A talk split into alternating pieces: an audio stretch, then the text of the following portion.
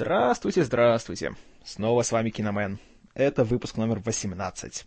Совершеннолетие. Теперь моему подкасту можно курить, пить, водить машину и покупать порнографию. Завидуйте. А, как обычно, немножко начну с ваших э, комментариев и отзывов на предыдущий выпуск. В этот раз их было, ну, скажем так, чуть поменьше, и, в принципе, тут э, ничего особо обсуждать не стоит. А, большое спасибо за, за ваши теплые слова. Мне безумно приятно, как всегда. И очень рад, что вы, ну и в целом сошлись э, со мной в, во мнениях по поводу фильма «Спайдермен 2». Это, как всегда, очень-очень-очень приятно. И это дает мне, знаете, такой стимул к развитию, к дальнейшему, к дальнейшей звукозаписи и ко всему остальному. Одна вещь, которую я забыл в прошлый раз, это то, что мой слушатель Евгений Джей, э, чью фамилию я все еще не знаю, как правильно произносить, э, в своем же фидбэке, тогда я почему-то не знаю, почему забыл, было помутнение разума, он спросил, кто я вообще сам такой, какой у меня род деятельности, э, профессия и тому подобное. Ну, я не хочу вас утомлять своей унылой биографией, по крайней мере, пока что. И, ну, отвечу так вкратце, что э, моя работа связана с иностранными языками, потому что, по сути, вся моя жизнь была с ними связана. Сколько я себя помню, потому что у меня как бы вся семья филологов, э, ну, по большей части. Потому что мама у меня изначально была медиком, потом стала филологом. А, и все в семье у нас э, в той или иной мере или в то или иное время преподают иностранные языки. Поэтому, сколько я себя помню, столько у меня был контакт с английским языком. И само собой, когда я поступил в универ, у меня был только один вариант, что я пойду на иностранный, чтобы там потом как-то с этим всем связать свою будущую жизнь. И жизнь будущую связал. Вот уже второй год я работаю переводчиком на одной конторе, которая работает в сфере сельского хозяйства. Что-то об этом я вам перед Новым годом, кажется, рассказывал немножко поэтому сильно долго останавливаться не буду. Uh, вот меня тоже еще раньше спрашивали тогда, что связана ли моя работа как-то с кино. Uh, нет, никак. Кино и моя работа — это две отдельных uh, вселенных. Просто с кино у меня с самого детства сложились такие очень теплые и дружеские отношения, потому что, ну, просто ввиду многих разных факторов мне посчастливилось э, общаться с американцами, которые тут как бы... Был один белорусско-американский проект, как раз вот в Гродно реализовывался, и там мой э, фатер э, немножко работал. И мне доводилось общаться с американскими детьми и смотреть само свой кучу американского э, кино и телевидения и всего остального, и вот во многом это повлияло на мою, скажем так, воспаленную мою психику и мое мировоззрение и все остальное. И вот с тех пор, как я в 4 года посмотрел «Терминатора» в оригинале, я просто влюбился в кинематограф, и с тех пор вот так вот э, идет такой симбиоз. С одной стороны, я смотрел кино, чтобы учить язык, с другой стороны, я учил язык, чтобы смотреть кино. Вот такая вот э, история. Э, поэтому вот, в принципе, как это все есть. Откуда я всего этого понабирался о кино и почему я вдруг решил писать подкаст? Ну, я не знаю, просто мне это все очень интересно. Тем более, что где-то начиная курса так с второго, я проводил такие эксперименты сначала со своей группой, потом со своей параллелью, потом вообще как бы повезло немножко так мне поработать с, уже со взрослыми людьми, которые получали вторую вышку, которые изучали английский.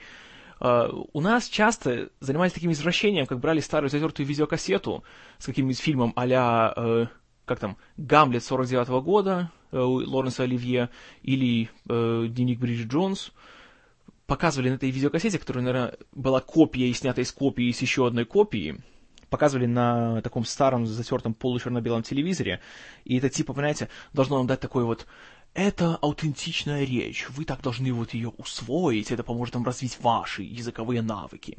И меня такие вещи всегда доканывали, потому что реально это была просто это порнография была, самая настоящая. Но мне нравился сам, сам подход того, что используется вот, произведение кино как, э, как бы такой, знаете, мостик э, не только к повышению своего языкового уровня, но еще и для изучения как бы культуры э, тех стран, чей язык ты изучаешь. И я попытался сделать нечто сам такое. Благодаря, благодаря тому, что у меня было довольно так немало DVD, и уже были некоторые технические средства, я пытался использовать, опять же, фильмы или некоторые сериалы, и их так более тщательно анализировать и обсуждать со своими сначала сверстниками, потом с людьми, людьми постарше. Для этого, естественно, надо было так много готовиться, много немножко так почитать, чего там посмотреть. Но опять же, потому что у меня был уже доступ к нормальным DVD заморским, Uh, у меня как бы была куча и, и документальных фильмов, и аудиокомментариев, всего остального. И просто я как фанат, я это все, ну знаете, когда что-то тебя интересует, ты это все впитываешь вот как губка. Вот примерно так же мой мозг это все и впитывал. Поэтому вот за мои 20 с небольшим лет так вот насобирался такой багаж знаний. Хотя я, знаете, я не учился никогда на никаких там культурологических курсах, там я не спец по там истории кино, там по, по теории, там по всему остальному. Я рассказываю о кино и о телевидении как, как зритель, как фанат, как вот тот, для кого, по идее, все это должно и создаваться. И, ну, Многие в моем окружении, я не знаю, листят они или нет, говорили мне, что у меня неплохо получается. Вот я решил попробовать э, сделать это в форме подкаста, скажем так, на более широкую аудиторию. Ну, аудитория пока что, по-моему, не сильно против этого. Вот поэтому я начал всем этим заниматься. Вот. Э, пока я совсем уже не начал тут разглагольствовать, и вы не отключились, наверное, я на этом завершу этот э, мой монолог и перейду к главной теме сегодняшнего подкаста – я думаю, все вы уже давно догадались, о чем она будет, судя по моим пред предыдущим двум выпускам. Сегодня я таки расскажу о завершении трилогии Сэма Рэйми, его экранизации грандиозного комикса «Человек-паук» Spider-Man. А, третий фильм «Spider-Man 3», или же, как он у нас получил название, «Человек-паук. Враг в отражении». Согласитесь, остроумная такая трактовка цифры 3. Ну и вот с этого уже начинаются все проблемы фильма. А, фильм вышел вот 4 года назад, летом 2007 года. Ажиотаж был вокруг него просто бешеный. До сих пор помню все эти трейлеры, постеры, э, маниакальные всякие вот обсуждения на всех форумах и все остальное, эти десятки миллионов просмотров на YouTube и так далее. В общем, фильм все ожидали, я в том числе. И такая получилось забавное совпадение такое, забавное совпадение. Да, такая классный момент. А, что летом 2007 года выходили сплошные третьи части. Spider-Man 3, Shrek 3, Пираты Карибского моря 3, 13 друзей Оушена, Час пик 3, Ультиматум Борна и что-то там еще. И практически все, вот кроме, наверное, Ультиматума Борна, все эти триквелы э, страшно разочаровывали своих фанатов. И вот как раз Spider-Man 3, к сожалению, был вот первой ласточкой в этом всем. Хотя, конечно же, в финансовом плане фильм получился огромнейшим успехом. А, вторая часть, как помните, вышла в 2004 но денег собрала чуть меньше, чем первая. Э, где-то там около 330 миллионов в Штатах и чуть меньше 800 по всему миру. И вот в американском прокате был фильм, который обошел его. Другой сиквел, это был «Шрек 2». Но обошел он только по деньгам. Собрал что-то там около 400 миллионов и стал фильмом номер один за весь год. А, а вот Spider-Man 2, несмотря на то, что его все признали и почти единогласно лучше, чем первая часть, в плане финансов выступил чуть послабее. Но третья часть, вот, наверное, из-за того, что вторая часть получилась гораздо лучше по качеству, и третью делали практически те же люди, что и вторую, то зрители уже поняли, что а теперь надо уже как бы пойти в кино, надо уже посмотреть, что это все будет. И ажиотаж сработал. Фильм поставил новый рекорд по э, кассовым сборам в первый уикенд. Собрал что там, по-моему, 150 1 миллион или что-то такое. В общем, почти э, больше половины своего бюджета. И по итогам года стал главным хитом вот, американского кинопроката.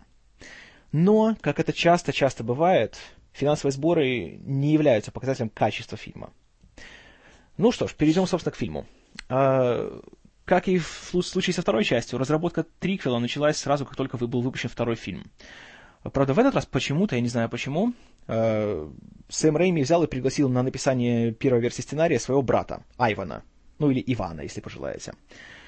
И как бы я тепло не относился к Сэму Рэйми и к его братьям, э, все-таки Айван Рэйми не настолько талантливый сценарист, как вот, допустим, тот же дуэт э, Альфред Гофф и Майлз Миллер. И написали сценарий, в котором злодеем сразу был выбран э, Сэндмен, песочный человек – и вот уже первая ошибка. Песочный человек в комиксе был обычным таким как бы уголовником, таким мелким преступником, у которого, по сути, не было никаких там сложных моральных терзаний и чего-либо еще. И Рейми выбрал его для фильма, потому что ему было визуально интересно показать такого персонажа, который вот, по сути, является горой песка, и это было бы круто выглядело, кстати, в плане спецэффектов и компьютерной графики. И потом решили уже, а давайте мы немножко разовьем его сюжет и сделаем там ему, понимаете, а, психологическую подоплеку ему добавим. Ну, вот это, на мой взгляд, уже было ошибочно. Если ты берешь персонажа только потому, что он будет круто выглядеть, это уже неправильный ход. А потом, э, опять же, Сэм Рэйми и Айван Рэйми написали сценарий, потом, как всегда, пригласили опять Элвина Сарджента для того, чтобы он доработал его. И даже Сарджент потом говорил в интервью, что сценарий получился таким гигантским, что он даже хотел предложить разделить его на два фильма. Потому что столько было персонажей, столько разных вот этих сюжетных линий, что в один фильм просто не уместить. Но он сказал так, э, потому что он не смог придумать хорошего такого вот, э, такой середины, после которой зрители захотели бы вернуться обратно, решили все-таки не делить фильм. По-моему, зря. И как показывает Гарри Поттер в прошлом и в этом году, э, этот такой подход может оправдаться. Особенно, если у тебя уже есть такой большой бренд, такая устоявшаяся такая франшиза. Но ах, после драки кулаками, кулаками не машут. Так вот, эм, вышел себе фильм, э, за кулисами практически никаких изменений не было, кроме того, что поменяли композитора. Э, если в, первых двух, в первых двух фильмах музыку писал Дэнни Эльфман, э, один из, как бы скажем так, ведущих голливудских композиторов, большой друг Тима Бертона, пишет музыку ко всем его произведениям, в том числе он славится э, еще и тем, что написал музыкальную тему к великому мультсериалу «Симпсоны». И еще много-много к чему. Ах да, и к «Отчаянным домохозяйкам» тоже. А, то есть такой многопрофильный человек. Но, как он сам рассказывал в интервью, ему ужасно было работать на первых двух фильмах, особенно на втором. И сказал, что с Сэмом Рейми он больше сотрудничать не хочет, потому что очень, говорит, трудно было подстроиться под его вот рабочий режим. Ну, не знаю, что сказать. А, поэтому композитором в этот раз взяли человека, который уже работал с Рэйми. Это был Кристофер Янг. Э, гораздо менее известная личность. В принципе, он как бы ничего такого особо э, до тех пор-то и не сделал. Он уже писал музыку к другому фильму Рэйми, э, «Дару» в 2000 году. Неплохой такой триллер был, хотя такой довольно простецкий. Там хорошие были актеры. Там были Кейт Бланшетт, Хиллари Свенк, Киану Ривз, Кейти Холмс и тому подобное. Ну, не Кейти Холмс. Она не хорошая, не надо. И вот уже в этом проблема. Музыка в фильме откровенно бестолковая. Вот начиная даже со вступительных титров. Когда звучит эта такая, такая пафосная, такая героическая тема Спайдермена, и она вся такая вот, знаете, такая энергичная, такая классная, такая пульсирующая. Э, Ее еще и написал Эльфман. А посреди титров она обрывается, и показывается вот этот мотив с этим, этой черной липкой гадостью из космоса, с этим симбиотом. И тут уже новая тема, которую написал Янг. И контраст на лицо откровенно никак не слушается, не впечатляет, и, и думаешь, э? Что за дела? И, к сожалению, дальше только хуже становится. Вот в плане сценария я вообще не знаю, чем они думали и думали ли они вообще.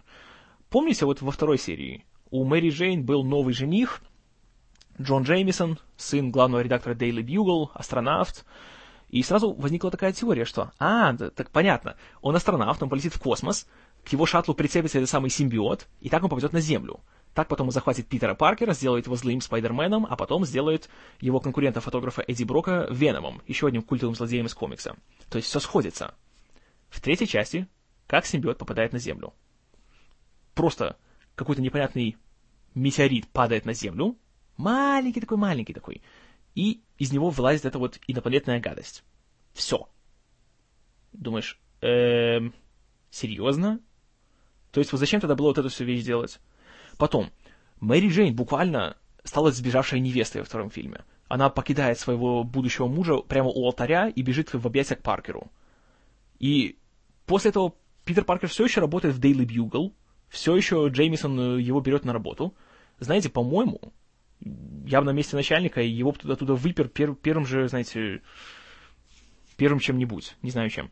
Но факт в том, что если вот это вот, этот сопляк украл, по сути, твою будущую невестку, а ты ему еще даешь работу, и причем об этом даже никаких отсылок в фильме нету, как будто этого не, не произошло. Я не знаю, ну, это вообще как-то, мне это просто непостижимо. Затем, вот этот самый злодей «Песочный человек». Взяли хорошего актера на него, номинанта на Оскар Томаса Хейдена Черча.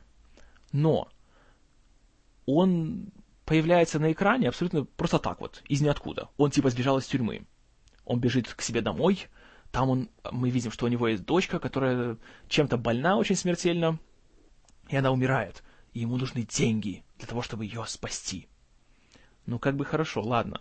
Но потом, вот как он становится песочным человеком? Это настолько ленивый ход, настолько какой-то бестолковый.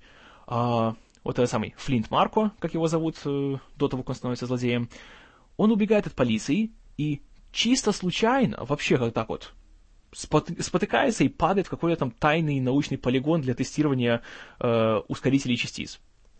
Скажите, пожалуйста, оборудование, которое стоит миллионы, если не миллиарды долларов, научный тайный эксперимент, ничем не ограждено, никакой охраны, ничего, заходи спокойно, любой, кто, кто желает. Плюс он там стоит, человек, посреди этой кучи песка, на которой делают эксперименты, вся эта большая махина начинает работать, он стоит, он там орет, а ученые вообще даже так и глазом не моргнули. Не знаю, детский сад, честное слово.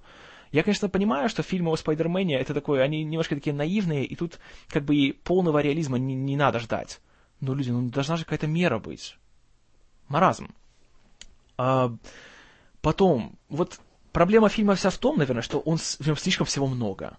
Он длится 2 часа 12 минут, но в нем реально, по-моему, 15 персонажей и где-то 5 или 6 сюжетных линий, которые друг с другом пересекаются. Вот тоже, во втором фильме мы видим, как э, Гарри Осборн, которого играет тогда еще никому не, особо неизвестный Джеймс Франко, открывает э, тай, злую тайну его отца, э, что тот был зеленым гоблином, и он решает все, он отомстит э, Спайдермену и Питеру Паркеру всеми своими возможными там э, силами. Ну хорошо, так и есть. Он начинает принимать эту какую-то зеленую гадость, которую принимал его отец, становится таким накачанным и злым. И, по сути, весь фильм, у него есть только два выражения лица он или тупо улыбается, или э, как-то так э, зловредно ухмыляется. И, не знаю, откровенно говоря, не смотрится. И уже даже... Ладно, к этому еще потом придем. С самого начала фильм идет так очень быстро, динамично и, и бодро. Экшн-сцена первая начинается, по-моему, минут так на десятой. Причем в этот раз они решили, ну давайте мастера по спецэффектам, сделайте мне круто так, чтобы э, была экшн-сцена, где Паркер летает, но без костюма Спайдермена. И происходит он ночью. И так классно. Ну и происходит. На него нападает Гоблин-младший, и они там летают по всему городу, всякой глупостями всякими занимаются и так далее. Но я не знаю, я смотрел, если честно, еще и музыка такая, знаете, как, как, как в мультиках, знаете, эти старых про Бакс Банни, там Даффи Дак и тому подобное, эти Looney Tunes хочется смеяться, а не думать, что «Ой, что же сейчас будет? А, как же так? Они же практически брат на брата идут. А, что это?» Ничего подобного. Смотришь и только ржешь, откровенно говоря. Причем я не знаю, как-то на что вообще рассчитывали создатели. Плюс, пять минут летают, в конечном итоге Паркер обставляет э, Гарри, тот падает, этажа так с пятого, раз десять бьется всякие там трубы, знаете, как шар для пинбола, падает на землю, у него ни одного шрама, естественно, у него весь костюм целый, все супер, но его везут в больницу, и тут вот самое классное, у него амнезия! Он уже ничего не помнит, все, забудьте о втором зеленом гоблине, он уже не угроза. Серьезно? Вот так вот все быстро, вот так вот решается за 10 минут? Блин, нам два фильма обещали, что будет между ними такая вот, такой, знаете, такая священная война между этими людьми, это будет такой сложная такая моральная ситуация, а тут на тебе. Идиотизм. А, потом, а, еще один, на мой взгляд, большой ошибочный ход для любого фильма о супергерое. В третьей части Спайдермена все обожают. Весь Нью-Йорк от него тащится, его показывают на больших экранах на Таймс-сквер, ему там мэр вручает ключ от города и тому подобное. Он появляется на людях. Причем вот такая странная вещь, перед своим появлением, там одним, в, в Центральном парке, он стоит на одном здании, без маски, но в костюме смотрит и ждет своего выхода. А, ну все, сейчас я надевать маску и спрыгивает. Знаете, я, конечно, могу поверить в том, что он стоит на высоком здании, и, как бы он типа такой уверен в себе. Но, ребят, ну, здание что не одно. Там есть соседние. Кто-то, уверен, увидел же, что стоит какой-то парень в сине-красных лосинах на здании, и его лицо можно разглядеть. А как же, знаете, поддержание таинственности и все? Глупости страшнейшие просто. Я уж не говорю о том, что он ночью едет в парк с Мэри Джейн, плетет гигантскую паутину, и они там вместе с ней на ней сидят, и там типа там на звезды глядят. Вот серьезно? Посреди парка так вот делать, и это нормально? Это совсем не привлекает внимания, да? Маразм. Ай. Потом. А, вот это вопрос о том, что у семеняник дитя без глазу. Несколько персонажей в фильме появляются исключительно для того, чтобы угодить фанатам. Вот, например, так появляется героиня Гвен Стейси в исполнении Брайс Даллас Хауард. В изначальном сценарии ее не было. Там была просто вторая девушка, которая знакомится с Паркером, и вот такой любовный треугольник начинается между ею, э, Питером и Мэри Джейн. Но Ави Арад, э, президент вообще всей этой империи Марвел и продюсер фильма, сказал э, Рэйми, что фанаты хотят увидеть еще какую-нибудь героиню из комикса. Давай мы ее вставим сюда. Ну и Рэйби, естественно, как подначаленный, взял и вставил. Гвен Стейси, я вам открою такую, немножко расскажу историю ее. По комиксам она была первой такой вот серьезной большой любовью Питера Паркера. И у них там вообще был такой бурный роман. Она была, само собой, капитан, э, точнее, дочерью капитана полиции. И вот помните сцена в первом фильме? На мосту, где Зеленый Гоблин дает э, Спайдермену выбор, спасать свою любимую или спасать там кучу невинных людей. В комиксе э, в этой сцене была не Мэри Джейн Уотсон, а Гвен Стейси. И в комиксе она погибала. А уже спустя энное количество лет э, Питер встречал Мэри Джейн, и точно такая же ситуация была уже со вторым гоблином. Но тут он уже спасал свою возлюбленную. И, опять же, фанаты комиксов, когда только увидели, что будет Гвен Стейси в этом фильме, подумали, «А, ну ничего себе, супер! Но на деле она появляется реально в сценах так в трех. Один раз Питер ее спасает, ну, простите, Спайдермен. А, один раз она типа вызывает ревность у Мэри Джейн. И один раз он с ней идет в клуб, там выставляется полным идиотом, об этом чуть позже, и она пропадает из фильма. И думаешь, серьезно? Вот ради этого надо было вводить ее в сюжет? Ради этого это не могла быть какая-нибудь другая? В очередной раз маразм. Ой. Вот. Экшн-сцены и спецэффекты в этот раз, откровенно говоря, я не знаю, не впечатляют. Э, кстати, Джон Дайкстра, который получил Оскара за вторую часть, отказался работать над, над третьим фильмом. И тут уже работал его коллега, Скотт Стокдайк. И вроде бы денег вложили гораздо больше. Бюджет фильма был уже 250 миллионов по сравнению со 140 во второй части. Но не впечатляет. Все выглядит компьютерным и фальшивым. Как бы да, сама вот эта сцена, где Флинт Марко уже оживает в качестве песочного человека, и вот мутирует он и пытается как-то так освоить свой новый организм, она, конечно, любопытно выглядит, но не более того. И, ну, нормально, да, но, я не знаю, те же трансформеры, которые вышли тем же летом, тем же летом они выглядели куда интереснее. И эти вот сцены их самого трансформирования меня куда, куда больше впечатлили. Но это только я. И, откровенно говоря, скучно смотреть. Экшн-сцены затянутые и, как я уже говорил, ужасно совершенно озвучены. Вот ближе к второй половине фильма происходит такая знаете, кульминационная драка, наконец-то снова, между, между, между Питером Паркером и Гарри Осборном. Под какую-то такую джазовую музыку, которая вообще, как будто, знаете, написал ее оркестр Глена Миллера. И смотришь, серьезно, вот под это они будут э, драться? Маразм. Ладненько. Э, в фильме, как нам говорили, будет четыре злодея. Это будет Песочный Человек, Гоблин-младший, Веном и темная сторона Питера Паркера, которая вот пробуждена этим самым злым симбиотом, который его захватывает и делает его костюм черным. Настолько как-то бестолково все это было сделано, потому что, понимаете, про каждый из этих сюжетов можно сделать отдельный фильм. Не надо было все впихивать вот в эти вот два часа, потому что тогда получается, что ни на чем не можешь сконцентрироваться и ни, ни одну историю не можешь нормально рассказать. И все обрывочно получается. Плюс, еще одна большая-большая ошибка, которую они сделали. Они решили, чтобы развить персонаж Флинта Марко, надо его добавить в сюжет первой части. И теперь оказывается, что вот тот чел, которого Питер упустил э, в первом фильме, который потом, оказалось, ограбил и убил его дядю Бена и угнал его машину, э, то нет, на самом деле это был не он, это был Марко. Он убил дядю Бена. Так понимаете, вот когда так вот делаешь, то, что называется redcon э, по-английски, retroactive continuity, то есть когда возвращаешься и меняешь просто своих героев. Это абсолютно обесценивает то, через, как бы, знаете, путь, путь героя в первой части. То есть получается, что зря он так расстраивался. Как бы он не виноват в том, что дядю Бена убили. Его по-любому бы убили, потому что другой чел это все сделал. Дурацкое, дурацкое решение, на мой взгляд. И вообще, просто скучно смотрелось вот этого вся, весь этот мотив. Ну, само собой, у него агрессия, у него, у него злоба, которая привлекает инопланетного симбиота. Тот его захватывает. Паркер в черном костюме нападает на песочного человека. А, опять же, у них там какая-то большая драка появляется, происходит у них в метро. Опять же, скучно смотрится совершенно. И все. Ой, Параллельно с этим отношения между Питером и Мэри Джейн ухудшаются, причем очень сильно, потому что он так вот, знаете, двинулся на своей новой славе, А она, вот, у нее проблемы с э, ее актерством, она уже звезда мюзиклов, но ненадолго, ее потом увольняют. А он этого не видит, и все, она на него обижается, она уходит в объятия к новоиспеченному Гарри, который после своей амнезии стал таким радужным и солнечным, таким добрым дядькой, таким, ах, вообще молодец такой, просто, ах. Не знаю, это настолько детсадовско смотрится, особенно после второй части. Где... Ах. Боже мой, и смотришь и думаешь, ну неужели эти же люди делали такую, такой отличный фильм, который был «Спайдермен 2»? Оказывается, эти же. Эх, жаль, жаль, жаль, жаль, жаль.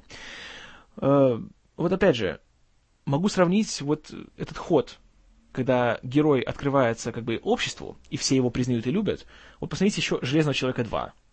Та же вещь. Тони Старк оглашает, что он железный человек, и все от него тащатся, там папарацци его окружают, у него берут интервью, он организует свои все там появления на публике.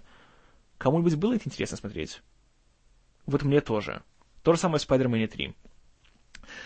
Ай, вот появя- появляется еще один культовый персонаж из комикса. Сначала это э, фотограф Эдди Брок, большой конкурент э, Питера, а потом, когда он ввиду обстоятельств попадает под влияние симбиота, он становится еще одним культовым персонажем Веномом. Веном — это один из любимых персонажей, в принципе, э, комиксов о Спайдермене, настолько популярный, что у него даже есть свой собственный комикс. Рейми изначально не хотел включать его в этот сценарий, потому что Веном всегда считался таким, знаете, беспардонно злым персонажем, у которого нет никаких, скажем так, морально искупающих его качеств. И Рэйми не хотел этого, ему такое неинтересно. Он говорит, он такой однонутный злодей. Но, опять же, тот же самый Ави Арад сказал, ну ты что, Сэм, у нас же есть миллионы поклонников, которые хотят увидеть этого злодея. Включи его в свой сценарий. Ну, естественно, Рэйми, как подначаленный, не имел никакого выбора. И он взял, включил его туда. И опять же, ладно бы взяли хорошего актера, но взяли на роль Эдди Брока бездарного сопляка Тофера Грейса, у которого, наверное, единственная более-менее заметная роль — это «Трафик». Помните, там у дочки Майкла Дагласа был такой ухажер, такой противный тоже еще один претенциозный сопляк, э, который ее снабжал наркотой. Вот это вот Тофер Грейс. И он с этой ролью абсолютно не справляется. Он просто ужасен. У него такое лицо, как написал один э, человек на одном англоязычном форуме, he has a very punchable face. То есть у него лицо, которое так и хочется ударить. Вот серьезно. Золотые слова. И мне весь фильм хотелось просто его ударить в лицо. И опять-таки, там типа еще один любовный треугольник, потому что Эдди Брок ухаживает за Гвен Стейси, у которой есть симпатии к Питеру Паркеру. А, любовный треугольник. Ага, черта лысого ничего не получается из этого всего. И тоска наводится просто. А, как говорили перед съемками, вот эта конкуренция между Питером и Эдди, это как бы такой комментарий на борьбу между классическим, э, классической журналистикой и вот этими вот нашими таблоидами. Как бы все это хорошо, но на самом деле сделано все настолько бездарно и лениво, что, ну, просто уныло смотрится. Просто, эх, никак не впечатляет совершенно. Что впечатляет, как, как всегда, это то, что осталось от второй части. Как я уже говорил в предыдущих двух фильмах, в третьем Джей Кей Симмонс и его команда, которые играют вот эту вот э, редакцию Daily Bugle, они молодцы. Они просто вот супер. Вот это реально настоящие профессионалы, которым даже никакой дурацкий сценарий не помеха. И вот эти вот сцены, где они появляются, это сплош, сплошное удовольствие. И даже, казалось бы, такие уже чисто мультяшные моменты, как вот э, в начале. Симмонс пытается следить за своим здоровьем, и э, секретарша Бетти Брент ему все напоминает. Э, звонит ему по интеркому, а он вибрирует, это у него весь стол трясется. Типа, возьмите ваши таблетки. Он берет, еще раз трясется. Не эти. Он берет другую, другой пузырек, снова вся, весь стол трясется, все разбрасывается. И не эти. И так далее. Вот это смотрится, на самом деле, просто классно. Вот думаешь, что, ах, все-таки, может, есть надежда. На самом деле надежды уже нету. Нет. А, еще хороша, опять же, актриса Розмари Харрис, э, такая уже, которая играет тетю Мэй. Она вообще сама театральная актриса. Она, по-моему, четыре раза номинировалась на Тони. Тони, не Томми. А, и вот она, ну, опять же, знаете, видно, профессионал настоящий. Она даже самые банальные реплики выдает так, как Шекспира. И на нее приятно смотреть. Чего не скажешь о молодняке. Тоби Магуайр в этот раз как-то не знаю, слишком много его стало на экране, и он просто неприятен. Как его персонаж, так и он как актер. Особенно вот этот есть такой моментик в фильме, когда он становится, знаете, злым. Естественно, как стать злым? Надо носить все черное, и надо сделать такую эмошную челку, и еще подвести э, глаза подводкой. Потом вот еще ходить и танцевать под Джеймса Брауна, косите себя, знаете, такого плохиша. Но на самом деле настолько смехотворно смотрится, и я вообще не знаю, чем они думали, когда вставляли это. Неужели они думали, что кто-то воспримет это всерьез? Идет Паркер, танцует по улице и звучит песня Джеймса Брауна. Ну, конечно же, да.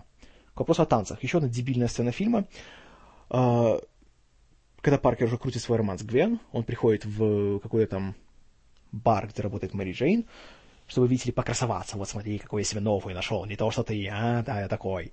И начинается абсолютно идиотский песенно-танцевальный номер, где Паркер и танцует, и играет на пианино, и чего только не делает. И думаешь, серьезно? Вот, вот, вот это вот, это вот ваш, ваш самый мрачный Питер Паркер, это ваш такой психологический подтекст? Танцы со стулом? Нет, увольте. И вот так вот весь фильм, понимаете, вот так вот смотришь и думаешь, ну что они делают, за что, за что они так с, с нами? Просто обидно все это смотреть. И вот тоже, между второй и третьей частью в 2005 вышел другой супергеройский фильм, который, по сути, задал вот ритм для развития жанра на ближайшие не знаю сколько лет. Э, «Бэтмен. Двоеточие начало» Кристофера Нолана. Нолан подошел со всей серьезностью к своему персонажу и, во-первых, вот начал всю эту моду на перезапуске, а во-вторых, вот э, после него все супергерои стали мрачными и серьезными, задумчивыми такими, знаете, экзистенциальными. Но если в случае с Бэтменом это было необходимо, то в случае с всем остальным сомневаюсь. И, само собой, продюсеры сразу говорили, что третья часть будет очень серьезной, она будет очень мрачной. Да, она будет мрачной по сравнению с первой и второй. Вот скажу вам честно, кот Леопольд, который нажался зверина, смотрится мрачнее, чем весь фильм «Спайдермен 3». Вот честное слово. Но, но, в фильме есть, опять же, некоторые такие светлые моменты. Вот, как я уже говорил, Джей Кей Симмонс, э, вот сцены с ним, опять же, Розмари Харрис и тетя Мэй, и, в принципе, вот вся, весь этот мотив с ней. Но еще, конечно же, появляется Брюс Кэмпбелл, потому что, ну, уже традиция. Вот его роль просто прекрасна. В этот раз, наверное, самое долгое его появление из всех э, трех фильмов. Он играет такого французского, немножко такого утонченного, как это говорится, метрдотель или метрдотель. Ну, неважно. В общем, чела в ресторане, который в кои-то веки помогает Паркеру, а не издевается над ним и не пытается какие-то сделать ему какие-то, там, не знаю, строить козни. И вот он просто супер. Вот хочется, чтобы убрать всех этих дурацких злодеев и покажите нам лучше про Брюса Кэмпбелла отдельный фильм. Вот это было бы классно. Это было бы сплошное, не знаю, сплошная радость была бы для меня. Он не разочаровывает, однозначно. Um, все остальное, к сожалению, разочаровывает. И финал, вот этот вот, это большое побоище настройки между... Э, вот тоже, смотрите, какая вещь. Значит, э, злой Паркер в определенный момент дерется с э, злым Гарри Осборном, который тоже, э, амнезия его проходит, и он, к нему является как бы дух его отца, который опять кричит «Отомсти за меня!» и «Надо атаковать его сердце!» Как это делается? Он прилетает в квартиру к Мэри Джейн, все там крушит и говорит, «Если хочешь, чтобы Питер жил, делай, как я скажу». И как он говорит, чтобы она пришла к нему, а Питер собирается сделать ей предложение, и она ему отказала, сказала, что есть другой парень. И все. Вот его злодейский план. Серьезно? Потом он сам приходит к нему и говорит, «Да, Питер, у нее есть другой парень. Это я. Вот потому что я с ней общался, я знаю, что она хочет, я с ней делал омлет, он тоже с ней танцевал. Вообще, что за какой-то дурацкий мотив, что все танцуют в этом фильме? И слушают только сплошной какой-то джаз и, и все остальное. Потому что там есть такая идиотская сцена, где они в кухне э, готовят омлет под песню этого Chubby Checker, э, э, там, э, Let's do the twist. Вы помните это? Come on, baby, let's do the twist. И так далее. Вот это вот. Э, песня хорошая, но так ее изгадили в этой сцене. И вот это как бы показывает нам, что они подружились опять, и все-таки они вот эти небольшие любови. Идиотизм. И вот это да, это убивает Паркера изнутри и пробуждает его злобу. И он приходит к Гарри домой, и они дерутся под еще какую-то дурацкую джазовую композицию. И в конце, что, как все завершается? Паркер бросает одну из этих его тыквенных бомб Гарри в лицо и уходит. Мы думаем, «А, неужели он его убил? Проходит 40 минут, видим, нет, не убил. У Гарри просто остался крутой шрам на лице. Он стал обезображен, и он, видите, такой обиженный, он понял свои ошибки, и он живет уже в одиночестве. А тут приезжает Питер и говорит, я не справлюсь один, ты должен мне помочь. И не поверите, помогает. Идиотизм полнейший. И вот скажите, пожалуйста, сколько уже можно, чтобы в экшн-сцене была Мэри Джейн в каком-то безвыходном положении и все время визжала. В этом случае даже поленились придумать как-то вменяемое какое-то оправдание, почему она там. А, вдруг Веном и Песочный Человек оби- объединяются, чтобы убить П- П- Спайдермена. Они... Что происходит? Мэри Джейн садится в такси, и в такси оказывается водителем, уже не помню кто, кто-то из этих злодеев. И все она висит на такси в этой черной паутине на высоте там 80 метров или сколько там еще. Люди, ну зачем? Зачем? Сколько это уже можно? Еще ничего нового нельзя было придумать. Зачем вообще ее сюда вовлекать? Она все равно ничего не делает, кроме того, что визжит. Ну, просто реально настолько все это как-то вымученно выглядело, что, не знаю, просто неприятно. Ну и, конечно же, вот эта финальная драка. Боже мой, вот момент, который меня абсолютно просто выбесил.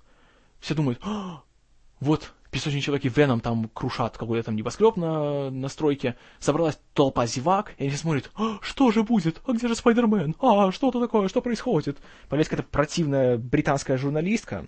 Не знаю, как в дубляже, но в оригинале просто слушать ее невозможно. Она просто омерзительна была. И она все комментирует с такими своими эмоциональными всякими возгласами. Oh, it's unimaginable. The brutality of it. Боже, так хотелось ее кирпичом в лицо ударить. И тут прилетает Спайдермен. Все видят, и ему аплодируют. Люди, ну что это такое? Зачем? Перестаньте вы. Нельзя аплодировать супергероям. Никогда. Все, они ждут, да, давай, Спайдермен, вали его. Он летит, он дерется и проигрывает битву. Все смотрят, и все таки он пялятся. Пофиг уже там, знаете, разлетаются гигантские куски бетона вокруг, что там люди могут погибнуть. Нет, давайте пос постоим посмотрим. Идиотизм. Потом, конечно же, прилетают Гарри, который все-таки понял, что он на самом деле хороший, и он должен помочь своим друзьям. Начинается еще одна тягомотная 15-минутная экшн-сцена, где сплошные спецэффекты и никакой души, и думаешь, смотришь на часы и думаешь, слушай, ну давайте же быстрее, а? Ну, ну, ну закругляйтесь вы уже, надоели. Ай. В общем, в конечном итоге добро побеждает зло, конечно же. Эдди Брок погибает, абсолютно не, не вызвав никаких даже, знаете, симпатий в стиле, что, как бы, допустим, Джокер в «Темном рыцаре». Он злодей, за которого почти даже начинаешь немножко болеть в конце. Потому что он такой харизматичный, такой классный, такой жуткий. Э, Веном получился просто дебильный, откровенно говоря. И все в нем разочаровались, даже самые упертые фанаты комикса. Даже сам Сэм Рэйми впоследствии пожалел о том, что вставил его в фильм. А Песочный Человек, смотрите, вот вначале мы понимаем, что он типа хороший человек, он хочет помочь своей дочке, которая умирает, поэтому нужно ему очень украсть много денег. А тут он в конце говорит, я этого не хотел, я вообще не хотел никого не убивать, я хороший. Питер говорит, да, ты хороший, я прощаю тебя. Спасибо, Питер. И улетает. И как-то уже забыли про его дочку, там про все его проблемы. Все, ушел себе песочный человек. Серьезно? Ну и не буду говорить, что происходит в конце, но, в общем, кое-кто героически собой жертвует. И какой-то такой, типа, горько-сладкий такой финал получается. И вот думаешь, Боже мой, на что я потратил два часа своей жизни? И за что они вообще так вот со мной обошлись? Это просто противно. Но один момент, один момент, который еще оставлял хорошую такую надежду на четвертую часть, и думаю, что, может, все-таки Рейми и его команда еще не полностью растеряли навыки. Это самая-самая последняя сцена фильма. Когда снова Мэри Джейн э, работает в своем этом кафе, где она периодически еще поет на сцене. Туда приходит Питер, э, они встречаются, они просто стоят на танцполе и просто обняв друг друга, даже, знаете, опять же, не целуясь, смотря друг другу в глаза, они просто стоят с таким печальным видом, и видно, что вот как будто вот что-то в них поменялось. И уже вряд ли они будут вместе, вот в таком романтическом смысле, но все-таки как-то они стараются что-то сделать лучше. И они немножечко повзрослели после всей этой кутерьмы, которая есть. И думаю, что, вау, а вот это интересно, вот на такое я хотел бы посмотреть. Вот это хотелось бы развить дальше что, что будет дальше. Потому что уже очевидно, после всего, что было, у них уже вряд ли будут романтические отношения. И надо как-то немножко идти дальше по своей жизни. И планировалось, что это разовьется в, в будущем. Но четвертой части не стали делать. Э, хотя сам Сэм Рэйми планировал ее делать и даже уже начал писать сценарий. В роли злодея он туда хотел вставить э, еще одного персонажа из комикса, Майкла Морбиуса, который был ученым, который начал всякие там нездоровые эксперименты проводить, и впоследствии этого стал, ну, по сути, вампиром он стал. И тоже он, там у него были там такая трагическая история любви, там у него была и все такое. И ожидалось, что четвертая часть выйдет вот в этом году, 2011 и снова будет Тоби Магуайр, Кирстен Данст и все дела. Но вот в прошлом году почему-то взяли, перекрыли кислород своему проекту и сказали, что все, будем перезапускать. То есть все, тут уже все так запущено, давайте мы с нуля начнем. И о перезапуске Спайдермена я уже много раз вам рассказывал, поэтому не буду повторяться. Скажу лишь, что меня он абсолютно не интересует, за исключением одной вещи. В роли э, возлюбленной Питера Паркера, в этот раз это будет, опять же, та же самая Гвен Стейси, будет Эмма Стоун. А Эмму Стоун я очень-очень люблю. Вот это единственная моя причина захотеть посмотреть этот фильм. Вот. А, ну, Рейми, как бы, знаете, святое место пусто, пусто не бывает. У него после фильма появилась куча проектов. А, в частности, он запланировал, э, он планирует снять фильм, э, экранизацию по даже не видеоигре, а этой гигантской, не знаю, этому наркотику под названием World of Warcraft этой гигантской онлайн-фэнтези э, э, ролевой игре, которую будет вместе делать компания Legendary Pictures, которая выпускает, среди прочего, и новые фильмы о Бэтмене, и 300 спартанцев, и еще кучу всего. И вот компания Blizzard, которая разрабатывает игру. Потом какое-то время Рэйми был кандидатом на роль режиссера «Хоббита», но потом его сменил Гиермо Дель Торо, а потом теперь еще и Питер Джексон. А еще в данный момент Сэм Рейми э, готовит фильм под названием «Оз. Великий и могущественный». Это будет приквел к легендарному фильму «Волшебник страны Оз». Он будет рассказывать о том, как этот самый волшебник стал вот такой вот своей легендой и о его восхождении к власти. Э, в главной роли там будет... Э, сначала планировался Роберт Дауни-младший, но тот потом как-то выбыл из проекта, и теперь это будет Джеймс Франко. Да, опять Джеймс Франко. Поэтому как бы у Рэйми, знаете, работы еще хватает. Пожелаем ему успехов и будем надеяться, что будет получше, чем вот Spider-Man 3. Вот. Ну, моя оценка Spider-Man 3 или Человеку-пауку. Врагу в отражении. 4 балла из 10. Гигантское, гигантское разочарование и... Ай...